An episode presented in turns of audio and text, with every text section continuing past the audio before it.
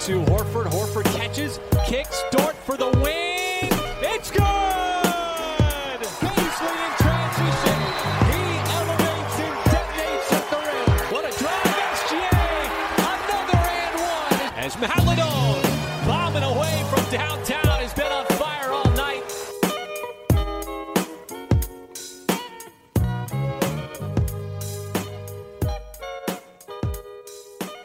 Salut à tous et bienvenue dans l'épisode 25 d'Up and Thunder, le seul podcast français sur la franchise d'OKC. C'est Pierre qui vous parle. Je suis très heureux de vous retrouver au cœur de cette période de tanking pour le Thunder.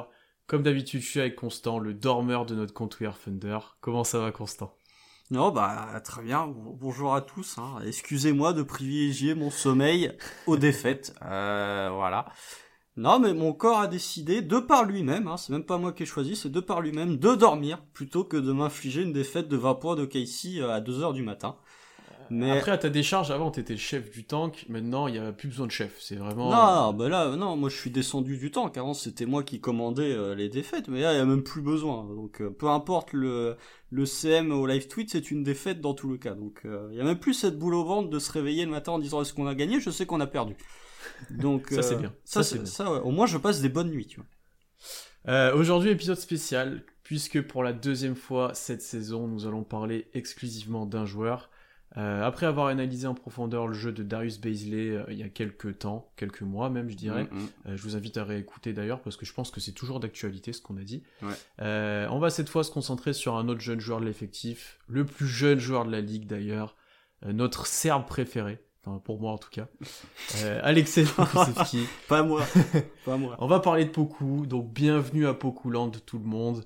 Euh, et Dieu sait que ça me fait plaisir de faire cet épisode sur Poku. Euh, les gens commencent à me connaître, ils savent l'adoration que j'ai que j'ai pour Poku. C'est moi qui ai proposé Poku, hein. je préviens, ouais. hein. c'est pas Pierre qui m'a forcé à faire une heure non. sur Poku, c'est moi qui, de par moi-même, lui ai dit tiens on peut en faire un sur Poku. Ouais, ouais. Parce qu'il y a pas mal de choses à dire, bien qu'on soit très tôt dans, son, dans, sa carrière et dans son cursus de progression. Euh, il y a pas mal de choses à dire. Et avant de commencer, comme toujours, petite recontextualisation autour de, de Poku.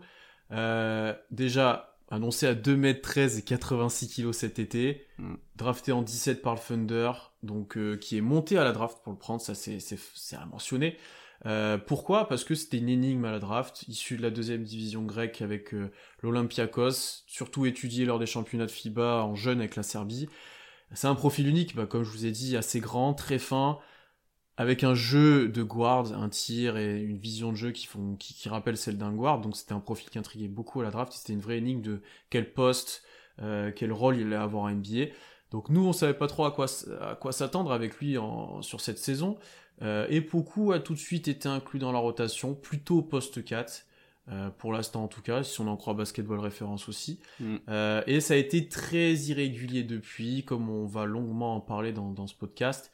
Euh, mais depuis son retour de la bulle de J-League, Poku est mieux, Poku montre tout son potentiel, j'ai envie de dire, et de plus en plus d'espoir sont permis, et de, de plus en plus de de, de, reconnaissance autour de la ligue lui est, lui est, lui est concerné, lui est dû. Il y a beaucoup d'insiders euh... qui sont euh, très très euh, intéressés et qui apprécient beaucoup le profil de Poku, ce qui est plutôt rare pour un joueur en saison rookie à 32% au shoot.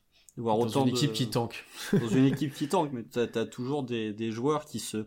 On parlait des Wards en off juste avant, lui il se démarque dans une équipe qui est nulle. Mais beaucoup il fait pas non plus des perfs extraordinaires, et pourtant t'as beaucoup d'insiders, notamment Kevin O'Connor, qui sont très friands du bonhomme. Donc, euh... mm, mm, mm. On le dit depuis sa draft, nous, si vous écoutez régulièrement, mais il faut être patient avec lui en tant que projet à long terme, et ben, plus jeune joueur de la ligue, au cursus en plus très particulier. Euh, mais constant, on va quand même parler de ce qu'on a vu du prospect pendant euh, peut-être une heure. Euh, et avant de parler de chaque partie de son jeu, de, de, des parties importantes, globalement, que penses-tu de sa saison et de ce que tu vois, sachant que tu n'étais quand même pas le plus grand fan du profil à la draft et euh, à raison avec des arguments qui étaient corrects? Bah, J'étais pas le plus grand fan du profil à la draft, euh, pour des raisons déjà qui étaient des, des, petits soucis concernant le joueur et concernant la, potentielle friabilité du joueur, parce qu'on sait que des joueurs grands comme ça et, faibles, enfin faibles, je veux dire en termes de physique, euh, souvent les genoux ça peut un peu tousser, donc euh, ça, ça m'inquiétait. Surtout quand on le comparait à Porzingis, Porzingis qui est aussi fragile qu'une feuille de calque, euh, bon, donc ça, prêtait un petit peu à l'inquiétude. Et j'étais aussi un petit peu euh, pas très content parce que pour moi il y avait des profils qui étaient partis après beaucoup que je trouvais plus intéressants que le sien. Toujours est-il que j'ai été le premier ou l'un des premiers à dire et à reconnaître que en termes de potentiel, beaucoup euh, était euh, probablement dans le top 10, voire dans le top 5 de cette draft, s'il arrivait à son potentiel plein. Euh, cette saison, euh, mon, mon, avis sur la saison de Poku, il est en deux temps. Euh, très clairement, je pense que c'est aussi ce, ce qu'on va évoquer quand on va un peu plus rentrer dans le détail. Il y a une période pré-bulle de G-League et il y a une période post-bulle de G-League. La période pré-bulle de G-League, euh, on peut pas vraiment dire que qu'il est confirmé ce pourquoi on l'avait drafté. il y avait quelques flashs qui étaient intéressants, il y avait une progression enfin il y avait un niveau qui était supérieur à ce qu'on espérait en défense, mais malgré tout, c'était pas non plus la folie. Par contre, le euh, post G-League, euh, on a vu un Poku qui était euh, un peu plus libre, un peu plus en confiance, et là, pour le coup, même moi, sur certains matchs, j'ai été forcé de reconnaître que, effectivement, Poku est un joueur que je commence à apprécier parce que je vois le, le potentiel qu'il peut avoir. Donc voilà, plutôt, plutôt satisfait pour l'instant de la saison de rookie de Poku parce qu'il y a euh, des axes sur lesquels je pensais pas euh, le voir aussi fort euh, dès sa saison rookie. Néanmoins, il y a quand même un énorme chantier à faire avant qu'il devienne vraiment un joueur régulier dans une rotation NBA. Hmm. L'ampleur du chantier est, comme on l'estimait, encore très grande, et je suis d'accord avec toi que déjà, il confirme pourquoi tu, tu pouvais faire ce pari-là à la draft, et tous les espoirs qui étaient placés autour de lui. J'aurais même tendance à dire, moi, de ce que je vois sur la fin de saison, qu'il est presque en avance sur ce que j'attendais euh, personnellement et plus globalement. Euh, parce qu'au début de saison, on était déçus, comme tu l'as dit, c'était c'était pas vraiment bien. Euh, on voyait que l'adaptation était très difficile, physiquement c'était compliqué. Et là, depuis une grosse vingtaine de matchs, depuis ce retour de, de G League, c'est intéressant. On voit ce qui ce qui peut faire lui un joueur presque unique en NBA, j'ai envie de dire, hein, parce qu'il fait vraiment des choses uniques. Euh, et il en avance dans son développement parce qu'il a pu s'exprimer dans ce, dans ce tanking, dans cette équipe faible. Il a pu avoir un rôle bien plus grand que ce qu'on pouvait espérer au début de saison pour le coup. Beaucoup plus de minutes, beaucoup plus de ballons, on y reviendra. Ouais. Euh, et ça, je trouve ça intéressant parce qu'on euh, saura gagner du temps en fait sur son développement euh, qui risque de prendre encore bah, peut-être jusqu'au moins la fin de son contrat rookie où on aura peut-être une plus grande idée de ce qu'est ce joueur-là. quoi. Hum, hum, hum, Après, il y a, y a, des axes quand même où il a pas tu vois, tu dis qu'il est en avance par rapport à certains trucs. Effectivement, mais il y a aussi des axes où euh, moi je trouve qu'il en retard. Euh, je pense que son shoot, on l'évoquera un peu plus en détail, mais je m'attendais à ce qu'il soit quand même un peu plus régulier et qu'il rentre un peu plus dedans euh, à partir du moment où on l'a drafté. Tu vois, il fait quand même une saison qui est un peu remonté au niveau des, pourcentages, mais qui était quand même historiquement bas euh, en termes de, rapport entre euh, volume de tir et pourcentage de réussite.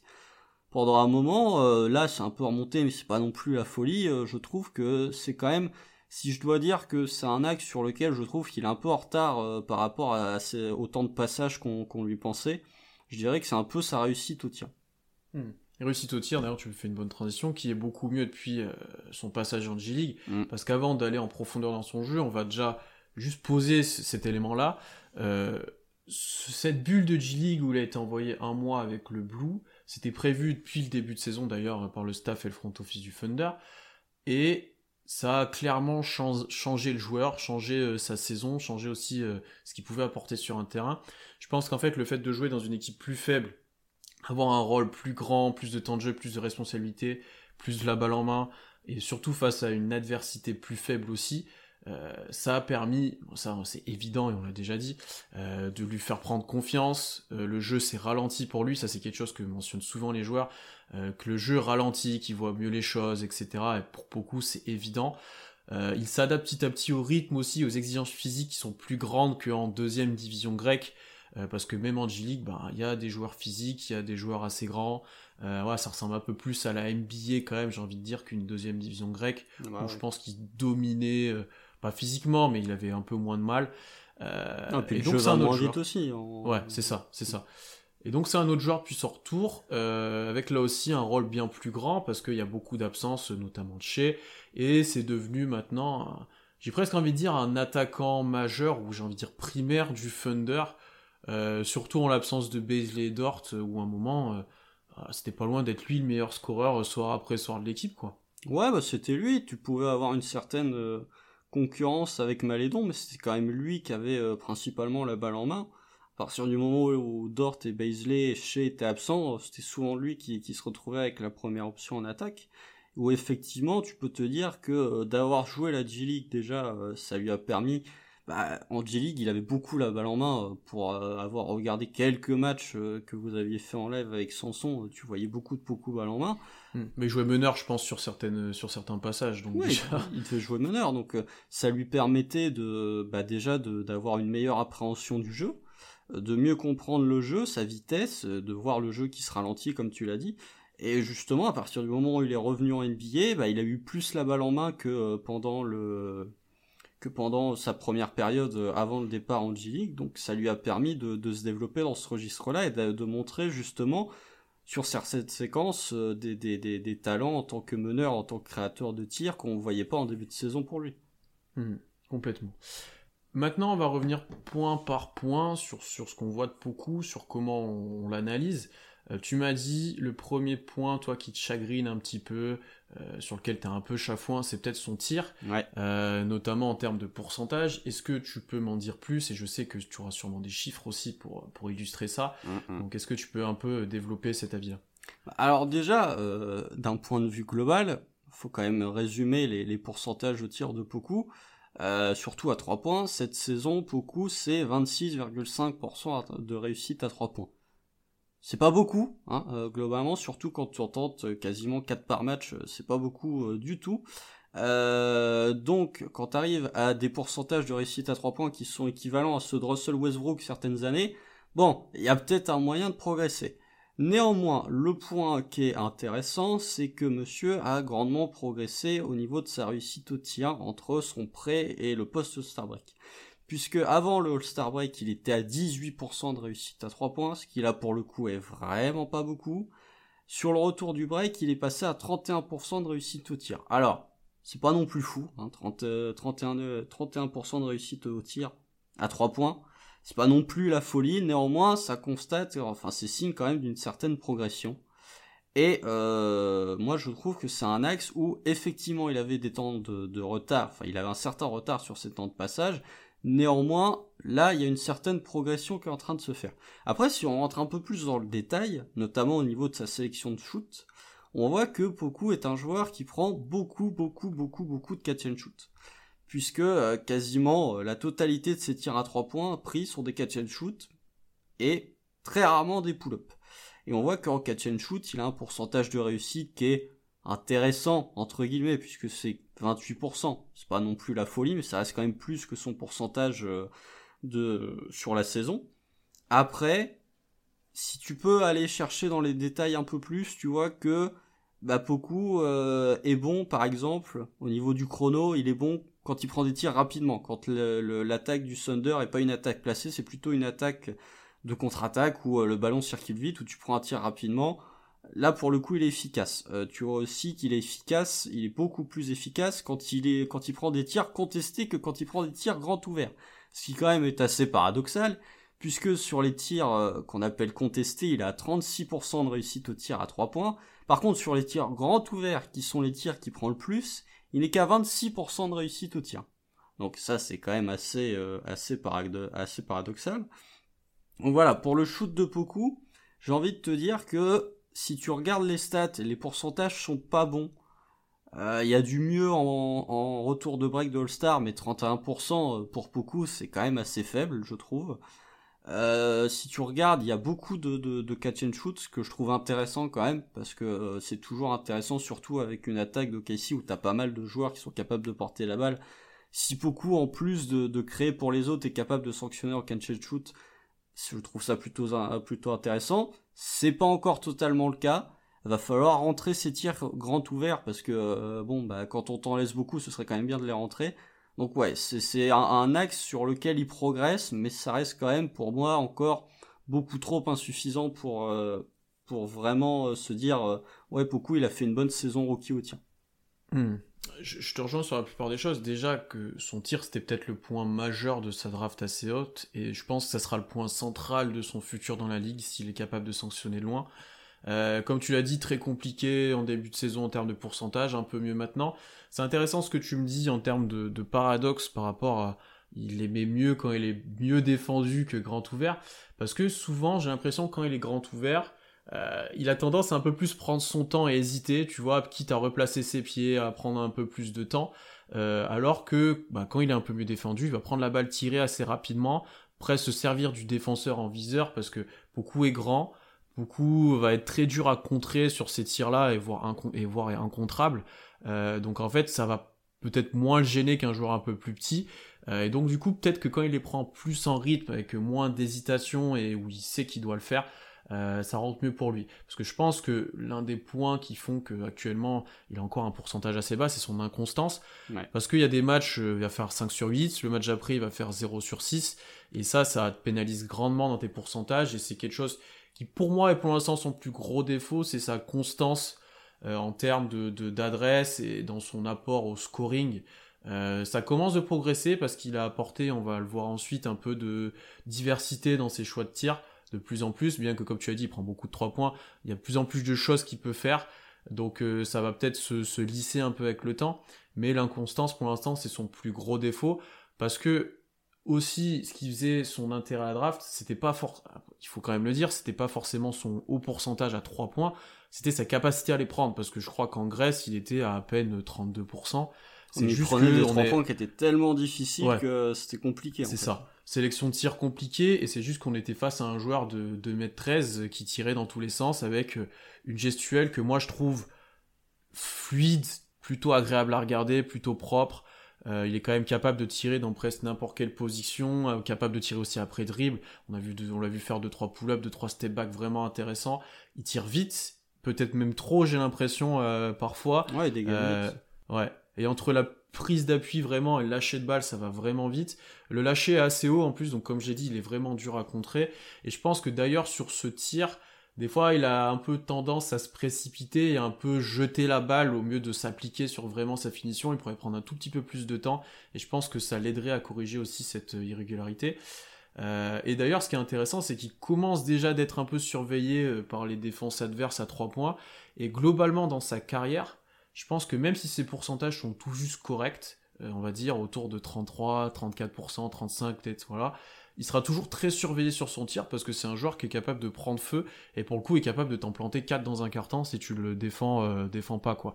Euh, et ça, ça a permis de voir un autre point positif pour moi actuellement de beaucoup, c'est que quand il est bien défendu, c'est très propre balle en main pour faire un dribble, arrêter à mi-distance, aller prendre la planche, un dribble et finir au cercle ou un dribble et, euh, fixé pour, pour ressortir la balle. Il y a des bons fondamentaux, enfin voilà, on n'est pas vraiment surpris de, de de l'école serbe et de l'école grecque avec ça. Mm, mm. Mais euh, là-dessus, je suis plutôt content et je sais que ça te fait plaisir aussi que par exemple beaucoup fassent un dribble, prennent un mi-distance avec la planche. Je, te, je sens que t'es content quand il y a ce genre d'action. Oui, parce qu'il est ouvert. Ouais. Tu regardes les matchs contre, euh, contre Washington, là, c'est ce dont je te parlais en off juste avant. Euh, les deux premiers paniers du match, il les met à mi-distance parce qu'il est ouvert. Donc, quitte à si tu rentres pas tes trois points, essaye de te rapprocher un peu plus du cercle et de les mettre à mi-distance. Après, euh, t'as parlé du fait que beaucoup, euh, si c'était euh, ne serait-ce qu'un shooter correct en disant 33% à 3 points, est-ce que c'est vraiment ça que t'attends de beaucoup Tu vois, est-ce que tu t'attends pas à un joueur qui sera plus à 37, 38 quoi. Ah, peut-être, mais je disais dans le sens où lui, ce sera pas un joueur qui sera pas défendu. oui. Tu vois, dans le sens où il aura toujours des espaces, il sera toujours surveillé à 3 points avec un pourcentage qui pourra peut-être pas suivre par moment en tout cas, comparé à d'autres joueurs qui parfois shoot peut-être mieux, mais ont peu de quantité, et au final sont que très peu surveillés parce que c'est pas des réelles menaces offensives. Ouais, mais après, s'il les rentre pas du tout, euh, il y a un moment où il va être. Euh, ah oui, il y a un moment, je suis d'accord avec toi. Je suis d'accord avec toi qu'ils vont plus défendre.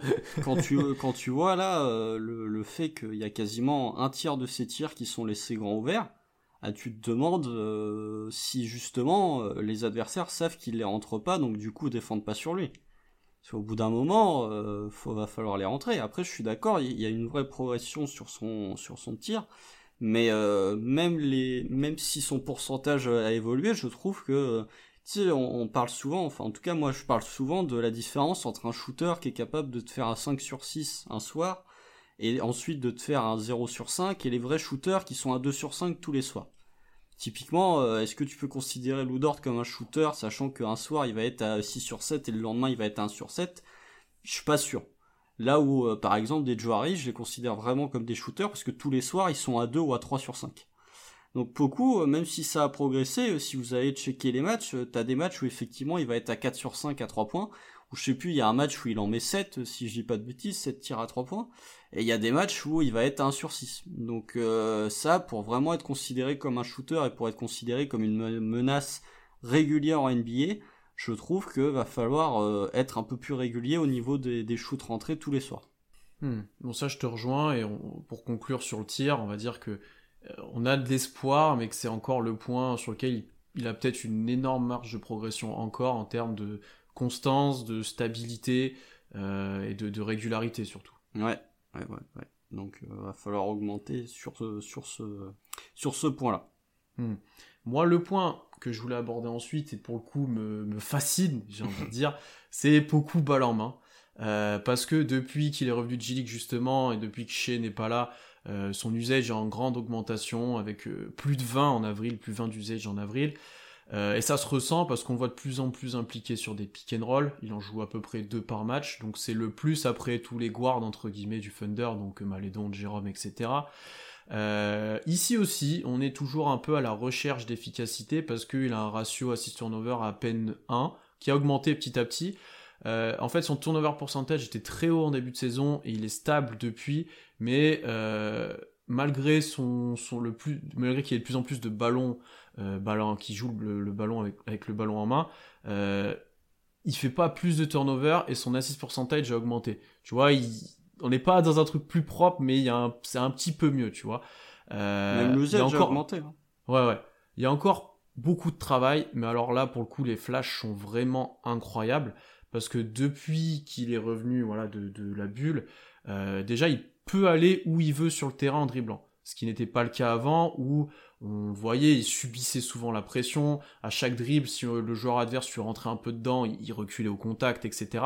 C'est beaucoup moins le cas maintenant où le, bah, le jeu s'est ralenti encore une fois, il lit mieux la défense, euh, il est un peu mieux physiquement, on y reviendra aussi. Et du coup, il peut se déplacer beaucoup plus aisément sur le terrain, beaucoup mieux driver. On le voit aussi à son nombre de fautes provoquées, lancées francs, parce qu'avant il n'y en avait pas, là il y en a un petit peu. Il pas tenté un seul. Voilà, et là il y en a, maintenant il y en a un petit peu.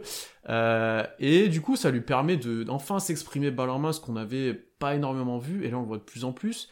Et là, pour, euh, là, on est face à un guard en fait. C'est vraiment, t'as de la manipulation de la défense par le regard et le dribble. Euh, t'as des passes de renversement sur pique quand il va chercher à l'opposé. Euh, t'as des passes après drive pour les grands, notamment pour Bradley. Il y a des passes en fait que que lui presque peut faire parce qu'il y a sa taille, parce qu'il y a sa vitesse et que dans l'effectif il y a personne d'autre qui pourrait faire ça ou même les voir. Euh, parce que parce que ils ont pas les capacités, les dons physiques, j'ai même envie de dire de beaucoup. Euh, je repense encore une fois à une passe qu'il fait à Malédon où il drive main gauche et il finit sous le cercle et main gauche il va sortir la balle euh, à 45 à l'opposé pour Malédon qui tire. Celle-là, il n'y a pas grand monde qui peut la faire même en NBA. Et donc là-dessus, je pense que c'est le gros point positif et le point qui, justement, t'en as parlé, qui suscite de l'attention des grands insiders NBA.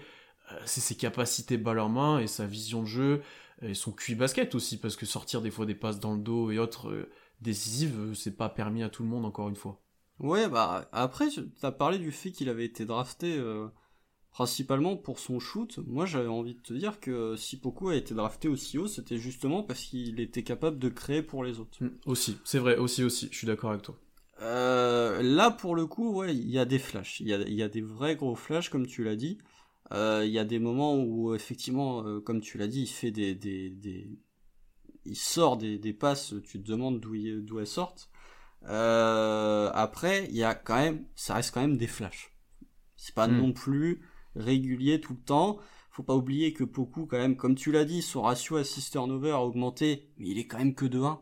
Hein. C'est pas la folie non plus de manière globale. Et quand tu commences à perdre beaucoup de ballons, bon, tu vois, euh, même à ratio assist turnover de 1, ça me fait pas particulièrement rêver. Non, je suis d'accord. Je suis d'accord. 2,7 assists, c'est bien, mais c'est encore peu. Bah ouais, et puis surtout quand tu perds beaucoup de ballons, euh, au bout d'un moment, euh, bon. mais un point intéressant entre guillemets, c'est que son usage rate a augmenté. au fil de la saison sans que ça touche vraiment à son ratio assist turnover. Ouais. Parce que euh, si on prend par exemple le mois de mars, euh, le usage rate de Poku il est à 19, ce qui est quasiment le plus haut de toute la saison. Son ratio assist turnover il est à 1,27, ce qui est le plus haut de toute la saison aussi. Donc ça pour le coup je trouve ça intéressant. Euh, quand t'es à 12 ou 13% d'assist pourcentage, donc en gros une passe décisive de l'équipe vient de toi, je trouve ça intéressant mais je trouve pas ça non plus euh, extraordinaire. Ça montre qu'il est capable de créer mais que l'attaque passe pas principalement par lui ce qui n'a pas été le cas, euh, ce qui a été le cas un petit peu euh, quand euh, quand Dort et Baisley et tout le, toute la clique était pas là, mais sinon, ça, même là, quand il joue, c'est pas lui qui a la balle principalement en attaque. Mais effectivement, comme tu l'as dit, il y a, y a, des passes que, je sais pas, il y a peut-être 10 joueurs qui sont capables de le faire. Néanmoins, encore une fois, ça reste des flashs. Alors je suis d'accord avec toi pour dire que les flashs sont incroyables et je pense que c'est pour ça que beaucoup de joueurs sont tombés amoureux de, de Poku. Beaucoup de joueurs, beaucoup d'insiders et beaucoup de, journalistes sont tombés amoureux de Poku. Néanmoins, j'attends quand même, encore une fois, c'est peut-être être un peu trop exigeant avec lui, mais j'attends, tu vois, encore de la régularité. Je trouve que euh, les flashs, euh, il est capable sur un match de te faire euh, trois passes magnifiques et sur le match d'après, il est capable de te perdre six ballons c'est encore la petite réserve que j'ai concernant, c'est que euh, ouais, il y a des matchs où euh, tu te dis il va être incroyable et puis le match d'après il perd 6 ballons. Hmm, de toute façon, je pense que le problème de régularité touche à peu près tout. Il, fait des très bons matchs où tout va bien et des matchs où ça va un peu moins bien sur presque tous les aspects. Euh, bien qu'en termes de passes, j'ai quand même l'impression, bah, surtout en fin de saison où il a beaucoup la balle en main, là quand il n'y avait pas tout le monde, tu l'as dit, presque à chaque match il en faisait 4 ou 5 parfois, tu vois. Ouais, On devenait, on, il devenait après second créateur ou troisième créateur euh, euh, selon qui y avait sur le terrain, quoi. Donc euh, là-dessus, c'était intéressant. Et je pense qu'on reviendra à la fin, quand on parlera peut-être de son futur, sur comment on le voit évoluer ensuite dans le futur attaque, dans l'attaque de l'effectif dans le futur, surtout s'il y aura bah, le retour de guard dominant, peut-être d'autres drafts, etc. Mm, mm. Bah alors, peut-être sur, sur les passes, parce que euh, du coup, puisqu'on parlait de la création de Poku, on va peut-être embrayer comme ça sur une stat que moi j'aime bien, c'est euh, à qui, en qui, enfin vers qui les passes de Poku vont. Euh, on a fait ça avec Baisley, on a vu que les passes de Poku allaient souvent à un meneur, parce que généralement il essayait de, de, de pénétrer, et puis quand il voyait que ça marchait pas, il fait bon bah je redonne la balle à mon meneur qui va faire autre chose. Tiens, crée à ma place, j'ai ouais, trop de mal. Tiens, vas-y, prends, prends un tir pour moi, parce que moi j'arrive pas. Euh, si on va chercher euh, les fréquences de passe de Poku, alors on tombe sur logiquement, logiquement, et pas tant que ça au final. Enfin si un petit peu quand même, mais euh, logiquement, 31% des passes de Poku vont vers Malédon contre seulement 11% pour Chez. Ce qui est quand même à noter, t'as as quand même un, sacré écart entre les deux. C'est en fréquence ou c'est en quantité? C'est en pourcentage. Donc c'est en, c'est en gros sur 100%, t'as 30% des passes de Poku qui vont vers Malédon. Parce qu'il a pas joué tant de matchs que ça avec Shea, c'est pour ça que je te pose cette question-là. C'était mon point. C'était pour hmm. ça de dire qu'il y avait un grand écart, mais au final c'était pas si déconnant que ça, puisque les matchs où Poku jouait avec Shea, enfin les matchs où Shea était présent, Poku avait un temps de jeu limité, là où euh, je pense que Poku, à partir du moment où il est revenu de, de la bulle de G-League, il a tout le temps été associé avec Malédon quasiment. Donc il y a 30% de passes vers Malédon, donc ce qui est logique, tu redonnes la balle à ton meneur. Cependant, là où on avait vu que euh, les passes de Baisley euh, vers le meneur, en fait, euh, représentaient quasiment 90% de ses passes, il y a 7% de passes pour Kenrich Williams, il y en a 7 pour Isaiah Roby, il y en a 5 pour Dort, il y en a 3 pour Svi, il y en a 3 pour Mike Muscala, en fait, c'est des passes de kick-out, quoi. C'est des passes de Poku en, tant que créateur qui ressort pour un shooter. T'en as 8% pour Ty Jerome, Ty Jerome qui évolue pas tant que ça en tant que ball handler, il prend surtout des tirs.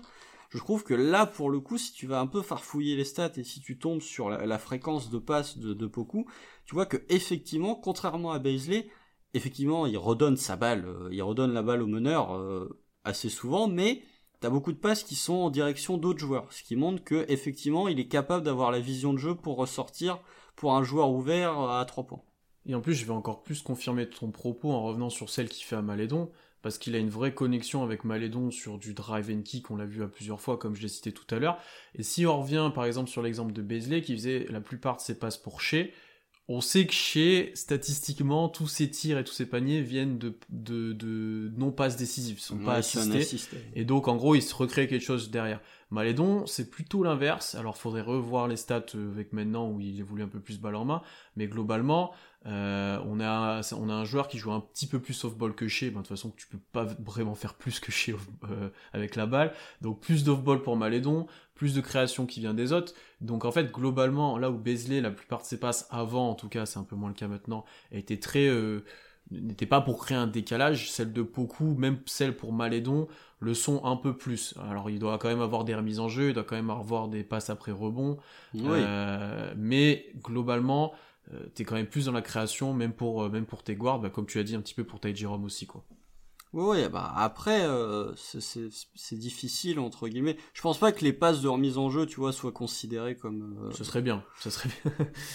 Ouais, mais ça m'étonnerait. Euh, ouais, mais tu vois, une passe où il y a un rebond et tu redonnes à ton meneur directement... Ouais, mais c'est une passe quand même, ça. Oui, ça, oui, c'est une passe quand même. remise en jeu, c'est genre le plus près du ballon qui récupère et qui fait la passe.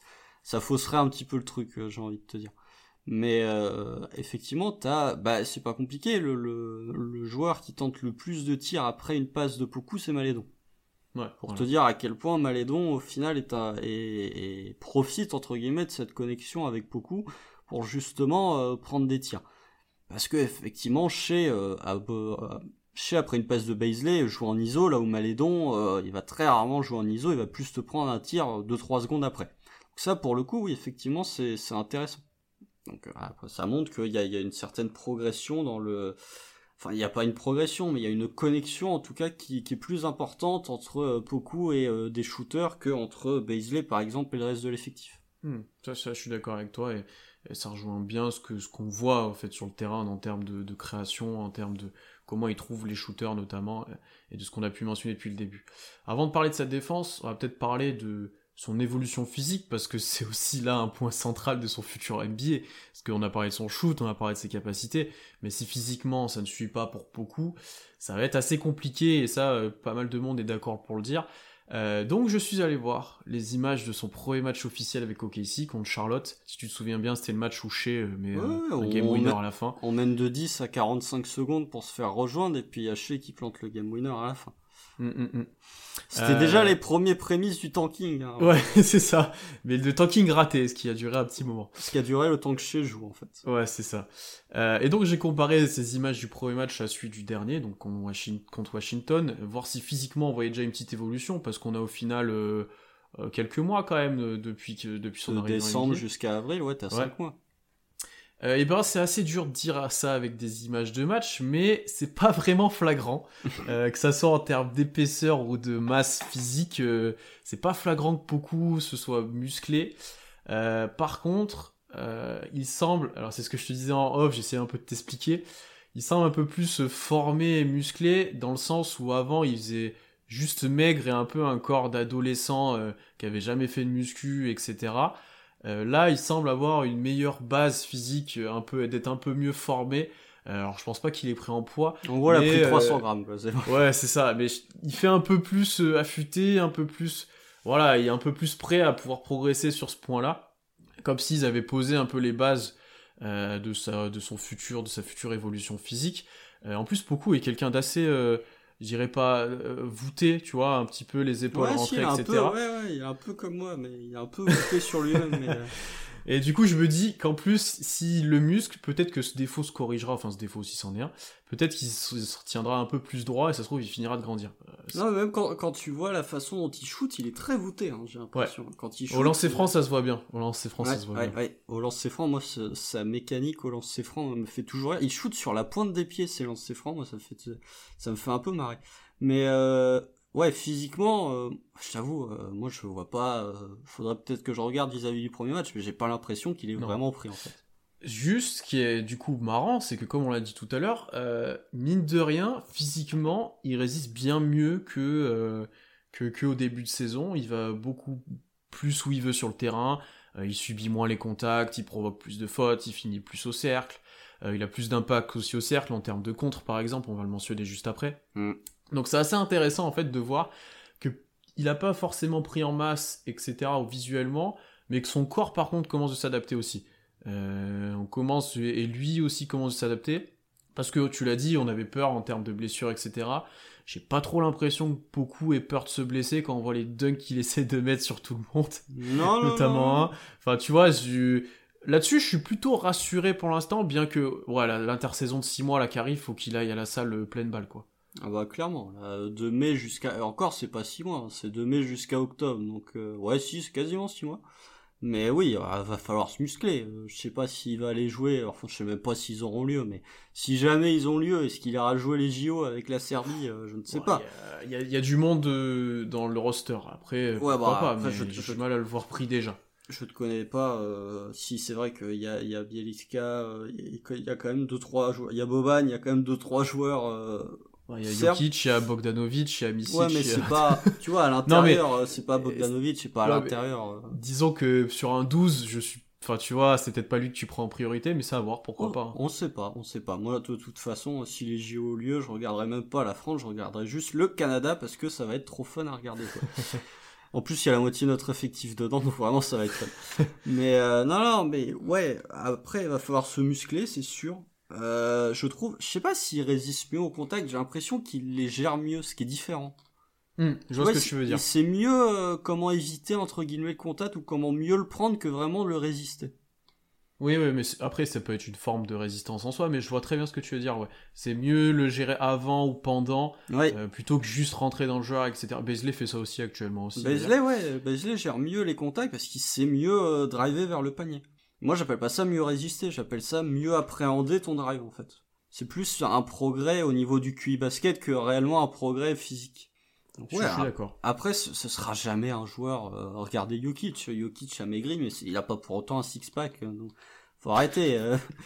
Il y a un moment. Si, il y a le six pack de bière, mais pas le. ouais, voilà, si vous voulez, mais euh, beaucoup, il y a beaucoup fait pas partie de ces joueurs qui auront une une morphologie faite pour être musclé de base. Il y a, des gens qui n'ont pas une morphologie pour être musclé, pour prendre masse de muscles. Je pense pas que beaucoup fassent partie de ces gens, donc... Euh, pas un destin à la Giannis à prévoir, ça c'est Non, voilà, et encore, Giannis, quand il est arrivé, il était fin, mais tu sentais qu'il était un peu musclé, alors que beaucoup, c'est vraiment... Je pense que c'est le joueur NBA qui se rapproche le plus de moi physiquement, et beaucoup de gens en fait. Euh, un, un, maigre, c'est tout, il fait juste 35 cm de plus que moi. Mais euh, ouais, physiquement, faut peut-être quand même qu'il prenne, allez, on va dire, s'il arrive à 95 kg, 95 100 ça ira, mais il va falloir prendre du poids. Mais euh, on en parlera peut-être euh, aussi de, de, ça quand on évoquera sa défense. Faut pas non plus qu'il prenne trop de poids pour perdre de la vitesse. Bah, on va en parler justement de sa défense. parce que malgré son déficit physique, surtout en début de saison, c'était là où il avait l'impact le plus régulier, tu l'as déjà dit. Il a un impact notamment contre, où il a un super timing, on le voit de plus en plus s'exprimer. Hein, aussi au rebond, ce qui lui permet un peu d'avoir un impact euh, all-around, en plus, euh, en plus avec l'aspect offensif qu'on a abordé. Je crois qu'au contre, c'est lui qui a le, la meilleure moyenne de, de contre euh, chez les rookies cette saison. Si hmm, je dis pas possible. Et il en a envoyé 6 contre Toronto, je me demande si c'est pas aussi un record de franchise pour un rookie chez nous, en comptant Seattle, même si c'est pas la même franchise. Euh, c'est quasiment un record de franchise alors que euh, des rookies euh, qui envoyaient des contres au Thunder, il y en a quand même eu deux ou trois, hein, notamment Sergi Vaca, mais beaucoup a fait mieux que Sergi Vaca. Eh ben justement, qu'est-ce que tu penses un peu de la défense de Poku là depuis ces derniers temps surtout? Je pense que tu avais aussi quelques stats à nous partager. Oui, alors ça c'est l'intérêt d'aller farfouiller les stats avancées en NBA, parce qu'on tombe toujours sur des choses intéressantes. Euh, d'un point de vue global, la défense de Poku, comme je l'ai dit en début de podcast, c'est le point sur lequel je suis le plus satisfait. Parce que euh, si tu te rappelles bien, quand on avait fait euh, la réaction à sa draft, et même quand on avait fait les previews de début de saison, on était en mode Poku en défense, il va se faire ouvrir tellement physiquement il est pas prêt. On avait peur, on disait qu'il pourrait pas défendre au large, pas défendre dedans. Enfin, on il avait pouvait pas défendre le pick and roll, tu mm, pouvais mm, pas mm. le mettre sous le cerf parce que sinon il allait se faire écraser, tu pouvais rien faire. Là, pour le coup, c'est euh, plutôt intéressant ce qu'on a vu. Je pense pas, tu vois, contrairement à des joueurs euh, dans l'effectif que je ne citerai pas, mais vous savez très bien à qui je pense, euh, qui ont un physique qui pourrait plus s'apprêter à, faire d'eux d'excellents défenseurs, ils le sont pas.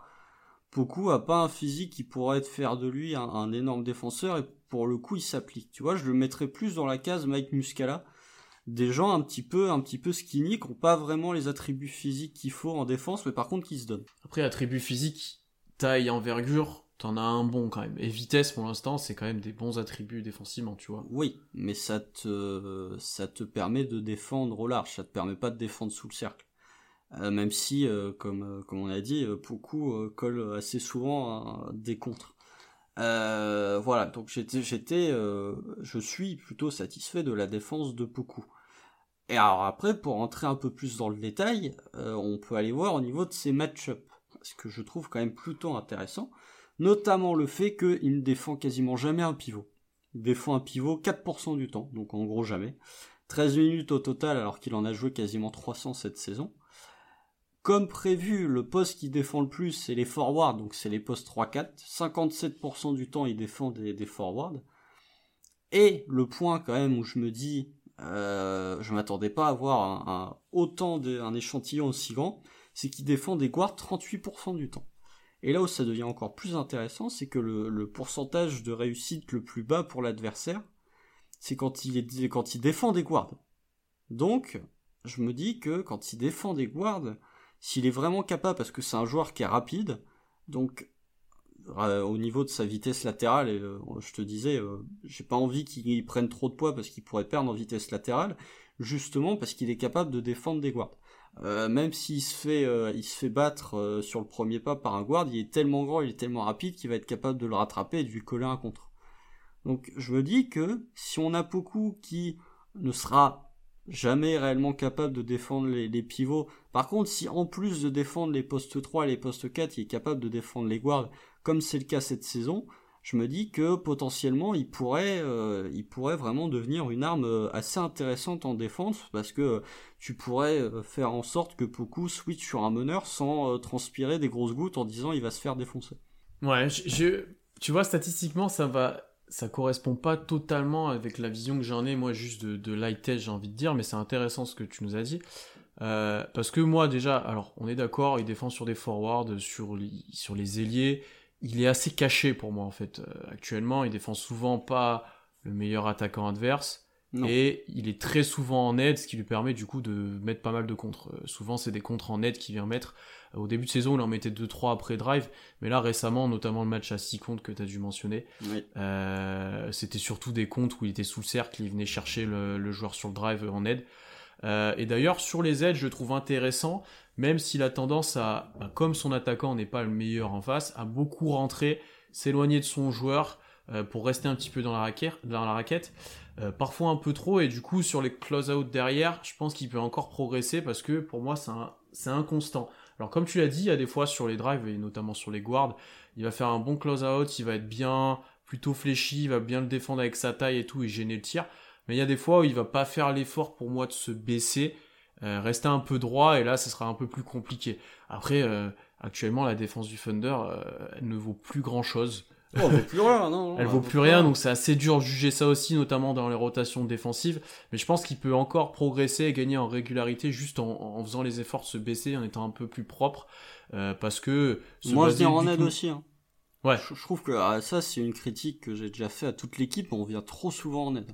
Ouais, on, aide, on énormément. On se, fait, on, se fait, défoncer sur les close-up parce que bah déjà on coulisse pas bien en défense. En plus, on vient tellement aider que le joueur en face a juste à faire une passe pour trouver un shooter ouvert. Et ça, pour le coup, ça s'applique pas que à Poku, mais euh, il y, a, des séquences où je l'ai vu faire ça, alors qu'il n'avait pas le meilleur euh, défenseur, enfin, il n'avait pas le meilleur attaquant adverse à défendre. Hmm, je suis d'accord. Donc juste des petits changements d'attitude et puis après être dans une défense collective un peu plus structurée et mieux mieux organisée parce qu'actuellement, bah, comme on le dit, c'est pas trop le cas. Je pense que ça l'aidera grandement, mais actuellement, il profite vraiment du fait de bah, d'être sur un attaquant moins bon, de pouvoir rentrer sous le cercle bah, pour prendre des rebonds, pour mettre des contres et ça lui permet de progresser défensivement. Et après, comme tu l'as dit, je pense que dans le futur, bah, il sera pas il y a, y a, aucun joueur capable en NBA de défendre de, 1 à 5. Mais... Ben Simmons Ouais, ouais, c'est vrai. C'est celui qui s'en rapproche le plus, en tout cas. Ouais, Draymond Green aussi. LeBron, Yanis, on peut faire la liste, hein, mais... Ouais, alors après, est-ce que, est-ce qu'il y a, tu peux vraiment défendre tous les 1, tu vois, je... et bah tous les 5. Oui. Ces joueurs-là. Tu vois ce que je veux dire? Est-ce que euh, Simmons pourrait défendre, bon ils sont la même équipe, mais pourrait défendre Embiid au poste? Je suis pas... Moi je pense. Bon, bref, c'est pas... Va, voilà, comme ça Tom va pouvoir le mentionner en réponse. C'est un autre débat. C'est un autre débat. Pour moi, il y a, y a LeBron, Draymond, Ben Simmons et euh, Giannis qui sont capables de défendre les 5 postes. Avec des taux de réussite différents, mais c'est les seuls qui sont capables de défendre du 1 à 5. en tout cas, que, que tu peux mettre défensivement sans transpérer. Mais du coup, ça fait quand même très peu de joueurs. ah bah oui, ça c'est une Et on est sur l'élite de l'élite. Hmm. Donc peut-être que dans le futur, bon, on va pas lui demander ça, mais déjà d'être euh, pas négatif sur la plupart des postes ou la plupart des changements euh, défensifs et qu'il ne soit plus obligé de se cacher la plupart du temps. Parce que là, il est caché parce qu'on veut pas qu'il défende le poste 5. Euh, il est caché pour pas défendre trop trop les élites guards. Euh, parce que je le vois mal défendre un Westbrook, par exemple, sur les derniers matchs. voilà, tu vois. Après, il bénéficie aussi, tu dis qu'il est caché, mais il bénéficie aussi du fait que Baisley, c'est souvent lui qui, de son plein gré, va aller chercher le meilleur intérieur adverse. De, son plein gré ou pas, parce que par exemple, c'est lui qui a été missionné sur Westbrook les derniers matchs, c'est le coach qui m'a demandé ça, si je me trompe pas, donc euh, c'est souvent lui qui est favorisé dans cette situation-là, je suis d'accord. Après, Westbrook, c'est pas un intérieur, tu vois. Non, mais tu vois, dans les changements ou dans les... Euh, oui. dans cette situation-là, par exemple, si on prend cet exemple-là, Baisley aurait défendu Westbrook, euh, il y aurait sûrement eu un poste 5 autre pour défendre le poste 5 des Wizards. Je pense que beaucoup aurait été caché sur un joueur euh, euh, pas vraiment utile dans l'attaque des Wizards, quoi. En tout cas, s'il est capable de défendre de 2 à 4, tu vois, j'ai envie de te dire. Alors, s'il est vraiment capable de défendre régulièrement un 3-4 et s'il est capable de switch sur un guard. Tu vois, est-ce qu'il est capable de switch sur euh, CJ McCollum euh, sans que ça devienne, tu vois, Porzingis c'est pas capable de le faire. Porzingis, tu lui demandes de switch sur un, guard en défense, il va se faire défoncer. Est-ce que Poku va être capable de le faire? Ça c'est c'est l'axe sur lequel il peut progresser, c'est peut-être ce qui fera de lui un, un défenseur un peu plus qu'average, tu vois, ce sera jamais un défenseur élite pour son poste, ce sera pas un Robert Covington euh, pour citer parmi ce qui se fait de mieux comme défenseur au poste 4, mais ce qui sera un peu plus au-dessus de la moyenne que euh, la plupart des intérieurs en NBA, tu vois. Hmm, et généralement, cette différence, elle se résout dans le fait est-ce que tu es capable de défendre sur des switches. Bien plus que est-ce que tu es capable de défendre un pivot. Ce sera peut-être là qu'il deviendra encore plus positif euh, sur le terrain, s'il est capable de, voilà, de, notamment en playoff, ça peut être intéressant d'avoir un joueur comme ça. Tu vois, j'essaye d'imaginer, là, euh, j'arrive pas à en trouver, mais un joueur euh, poste 4 plutôt grand qui est capable de switch sur un meneur sans vraiment euh, que ça pose de problème. Hachimura Ouais, mais il fait pas la taille de beaucoup après. Ouais, non, oui, après c'est un joueur plus petit et qui est, ce qui défend vraiment complètement sur les guards, je ne sais pas. Oh, il défend sur tout le monde, lui, il en a rien oui. à foutre. c'est pas faux. Ouais, ouais, à voir, ouais, Non, mais tu vois, est-ce qu'il va. Alors, attention, hein, je ne compare pas les joueurs, mais est-ce qu'il va être capable de faire ce qu'a fait Kevin Durant c'est-à-dire que KD, quand il est arrivé en NBA, c'était un défenseur très moyen. Et à partir du moment où il est arrivé à Golden State, c'est devenu un gros contreur, pas un extraordinaire défenseur à l'intérieur. Par contre, tu, tu fais un switch sur Kevin Durant avec un guard, genre à 0 secondes, KD est en difficulté. Est-ce que Poku va être capable d'avoir cet axe de progression que KD et même époque au Kessie, sur certaines euh, joutes de playoff, euh, KD défensivement, c'était. Ouais, mais à Golden, à Golden, State, il a, il a acquis un statut de contreur qu'il n'avait pas aussi en, à OKC. Donc, euh. mm, mm, mm. Ça aide d'avoir Draymond Green et Clay Thompson et Igodala en défense avec toi. mais C'est ça. Voilà. On va enchaîner pour finir sur son futur, beaucoup, parce que c'est ça qui nous intéresse le plus au final. D'abord, sur son rôle, parce que là, actuellement, il a un rôle, on va dire, titulaire je l'ai dit aussi important offensivement, c'est une des premières options. Mm. Dans le futur, avec le retour de chez, avec potentiellement la draft de un ou deux gros prospects, euh, il devra peut-être se réadapter dans un rôle un petit peu plus faible, peut-être un petit peu plus off-ball. Donc déjà, est-ce que tu le vois se réadapter là-dedans? Et surtout, est-ce que ça peut être un titulaire? On sait qu'on a ce débat souvent, Baisley beaucoup, titulaire en 4. Comment tu vois un peu le futur pour lui? J'ai pas envie qu'il évolue euh, off-ball, en fait. Euh, ou en tout cas exclusivement off-ball. Moi j'ai plutôt envie de l'avoir en tant que, que meneur de ballon, alors pas en tant que ball primaire, peut-être deuxième ou troisième ball tu vois, je préfère l'avoir lui en tant que ball pour l'instant qu'un Lou Dort, par exemple. Euh, même si Lou Dort a fait beaucoup de progrès, je trouve que dans la vision de jeu, dans les, dans les décalages qu'il peut créer, Lou Dort est surtout un ball pour lui-même, là où Poku peut être... C'est un slasher, et Poku c'est un créateur. Tout à fait. Euh, merci d'avoir les termes exacts que je n'ai pas. Mais euh, donc voilà, je préfère avoir beaucoup, euh, un petit peu d'alternance, tu vois. J'ai envie de te dire des séquences où j'aimerais bien qu'il fasse un peu de tout. En fait, j'ai pas envie qu'on le cantonne dans un seul rôle. J'aimerais bien qu'il y ait des séquences où t'as, par exemple, un pick and roll, je ne sais pas moi, Poku avec un intérieur où c'est Poku qui est balle en main. J'aimerais bien qu'il y ait des séquences de pick and pop où c'est euh, Shea ou Kai Cunningham qui fait un, pick and pop pour Poku euh, et qui sert Poku à 3 points. Euh, son futur, je pense qu'actuellement, encore une fois, tout dépend de la draft, mais il a potentiellement un, un rôle de starter dès l'année prochaine, j'ai envie de te dire, ou en tout cas, s'il sera pas starter l'année prochaine, il aura un, un rôle assez conséquent en sortie de banc, tout simplement parce que le Thunder croit en lui et va lui donner des minutes, et j'ai l'impression que c'est un joueur, plus tu lui donnes de minutes, plus il va progresser. Euh, ce qui n'est pas forcément le cas de tout le monde, mais c'est quelqu'un qui a besoin de jouer pour, euh, vraiment progresser. Donc euh, ouais, son, son, futur, moi j'ai envie de le voir un petit peu... Bah, ce qu'il fait actuellement en fait, mais avec plus de régularité plus de passes en limitant les turnovers, euh, un peu euh, de la défense, bah euh, progresser un petit peu, progresser un petit peu, peut-être prendre un peu plus de, match-up défensif compliqué que ce qu'il prend actuellement, une plus grande régularité au shoot, et à partir du moment où tu as un joueur qui, rentre ses tirs, qui est capable de créer et qui défend sans être négatif, bah as un joueur très fonctionnel en NBA. tu vois, pour moi c'est sans même parler pour l'instant de plafond, parce que le plafond de Poku, je sais pas euh, ce qu'il est réellement. Et si c'est déjà un joueur qui tourne à, euh, je ne sais pas moi, 14 points, 6 rebonds et 3 passes à 38% au tir, je serais déjà très content. Ah bah oui, je, suis d'accord avec toi. Je suis encore plus d'accord avec le fait que, ouais, en deux, troisième créateur, deuxième, ça serait plus intéressant. Mm. Et du coup, j'ai du mal à me projeter. Est-ce que ça sera peut-être mieux pour lui d'être en sortie de banc, donc avec un rôle important, comme tu l'as dit, où il y aura peut-être moins de ball handler sur le terrain en même temps? Euh, imagine, ça draft un guard, plus chez, plus peut-être Dort, si tu rajoutes encore lui, tu te dis, euh, ça fait beaucoup de joueurs qui peuvent un petit peu jouer balle en main, et peut-être qu'il aura moins l'occasion de le faire, alors que s'il est en sortie de banc, et il joue notamment quand Shea est pas là, ou quand il n'y a qu'un autre ball handler plus ou moins important euh, sur le terrain, ce sera peut-être mieux pour lui en tant que, dans ce domaine de création. Tu vois, on peut avoir un beaucoup de vitesse où quand il y a Shea sur le terrain, il est presque off-ball tout le temps, et quand il n'y a pas Shea, il est beaucoup plus balle en main. Ouais, mais ça, on, ça, on en a déjà parlé, mais moi je préfère ça plus pour Baisley en fait. Ouais, je sais. Je préfère avoir Baisley en sortie de banc parce que je trouve que beaucoup. Baisley, vu qu'il rentre pas ses tirs, tu peux difficilement le faire jouer off-ball en fait, c'est le problème que euh, Poku, tu peux, euh, alors comme tu dis, ou alors tu le fais starter, t'aménages ces minutes euh, pour faire en sorte que tu limites le moment où t'as, euh, je ne sais pas moi, où t'as un Suggs ou un Green ou ne sais-je, avec Shea et Poku sur le parquet en même temps. Tu vois, tu peux... Moi, je trouve que, que Poku aurait peut-être... arriverait peut-être plus à s'exprimer en tant que titulaire que vraiment en sortie de banc.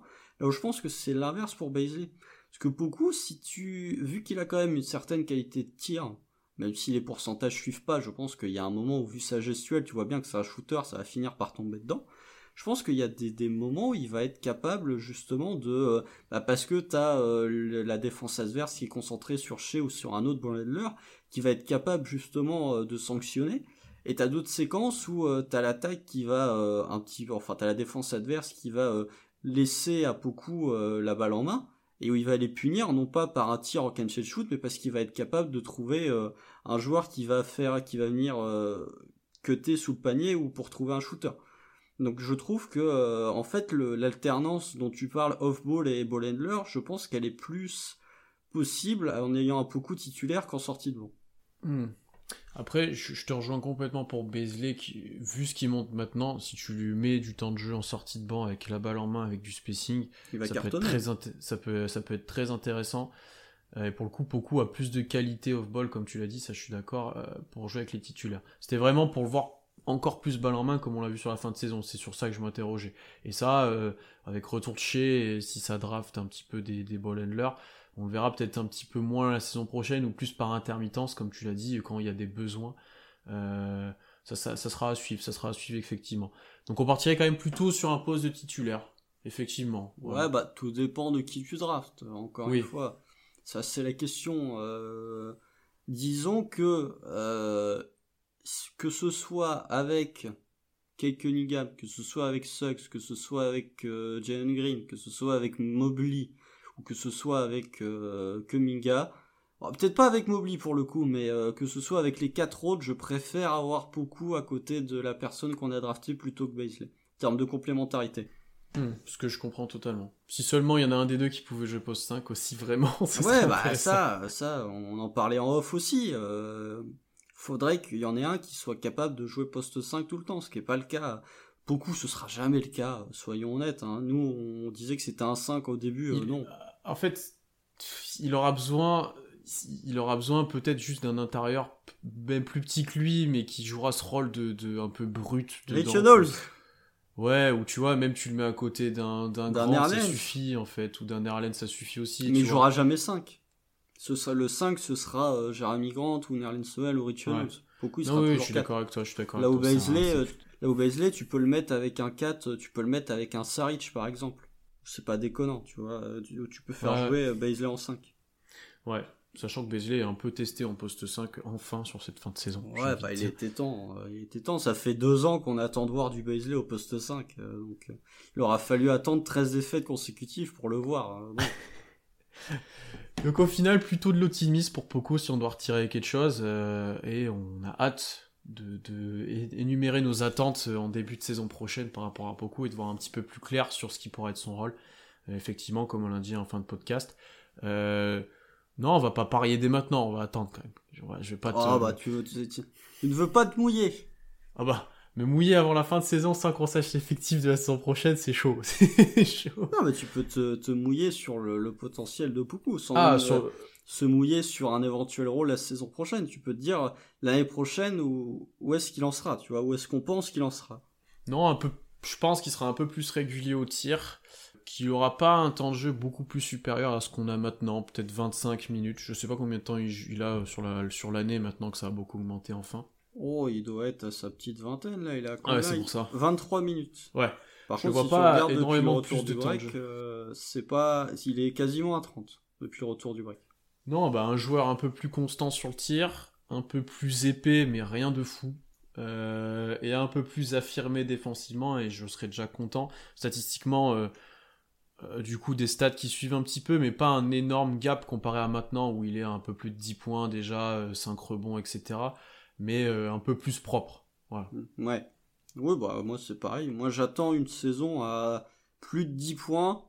Tu vois, là, là comme il est, là, il est en, depuis le retour du break, il est en 11-5-3, quasiment. Enfin, il est en 11-6-3. C'est bien. Ça, c'est pas mal. Ah, faudrait peut-être augmenter les pourcentages au tir quand même. Oui. Mais euh, ouais, si tu joues 28 minutes et que t'as un Poukou qui est allé 12 ou 13 points, 6 rebonds et 3 passes pour sa saison sophomore, bah vas-y, go. Hein. Moi, je, suis content. Hein. À partir du moment où il va monter à 34-35% à 3 points, sera déjà largement satisfait. Hein. Mais sans même, comme j'ai dit, moi, sans même imaginer un futur à la Porzingis où il est quasiment au star en tournant en 20-10 T'as un joueur drafté 17ème capable de tourner en 13-6-3 euh, à 36% au tir, euh, enfin à 36% à 3 points, très satisfaisant. Sachant que c'est un joueur différent de Porzingis. Enfin, c'était sa comparaison. Comparé. Ouais, ouais, mais... Parce qu'au final, dans la NBA actuelle, euh, hormis Porzingis, à qui tu peux réellement comparer beaucoup. Ouais, j'ai du mal en, en comparaison, effectivement. Voilà. Effectivement. Euh, voilà pour nos pronostics, on va s'arrêter là. C'était très intéressant encore une fois de parler uniquement d'un joueur. Donc on espère que ça vous a plu. N'hésitez pas en commentaire ou sur YouTube ou n'importe où à, donner votre avis sur Poku, sur son futur ou sur sa saison. Euh, C'était un petit voyage à Pokuland, c'est toujours intéressant. On aime bien, on aime bien ce pays. Euh... Ouais, ouais, ouais, moi, je l'aime bien. Ouais, moi, je l'aime bien aussi, mais j'aimerais bien qu'on fasse un voyage à Cunninghamland euh, l'année prochaine. Rapidement, ouais, ouais, je suis d'accord avec toi. Euh, donc suivez-nous partout, sur Twitter, sur Instagram, euh, sur toutes les plateformes d'écoute. Si le podcast vous a plu, n'hésitez pas à vous abonner, à laisser 5 étoiles, notamment sur Apple Podcast. Conseillez le podcast à vos tontons, à, vos tantes, à toute la famille, à vos petits cousins, n'hésitez pas surtout sur Twitch parce qu'on est de plus en plus nombreux et pour les lives qui, arrivent bientôt ça va être ça, va être immanquable il faut venir sur Twitch. D'ailleurs on est quand même de plus en plus nombreux sur toutes les plateformes. Euh, les chiffres d'écoute augmentent etc donc on vous remercie largement pour ce soutien. C'est toujours plaisir d'avoir des bons retours donc n'hésitez pas. Euh, on se retrouve dès la semaine prochaine pour un live si tout va bien. On espère ne pas avoir gagné de match d'ici là. C'est ah triste, de triste de dire ça, mais on, faut le dire. Quand tu vois le calendrier, il y a, y a, un back-to-back Philly-Boston. Déjà, tu peux être sûr que les deux vont être perdus. Après, il y a potentiellement un match à New Orleans où... Euh, ah ouais. Mais bon, espérons que le record de franchise de, de, de défaites consécutives sera battu euh, d'ici notre live la semaine prochaine. Parce que bientôt la draft approche, on veut un haut choix, donc euh, ne nous jetez pas la pierre. Oui, et puis parce que Minnesota commence à gagner, voilà, donc il y a un moment où eh, on y croit, tu vois. À une ou deux win près, ça peut jouer sur un ou deux spots à la draft. Donc euh, vraiment, euh, si on pouvait perdre les 12 derniers, là, limite, ça me dérangerait pas. ouais. Euh, à bientôt. Salut à tous et on se retrouve dès la semaine prochaine. Salut. Salut.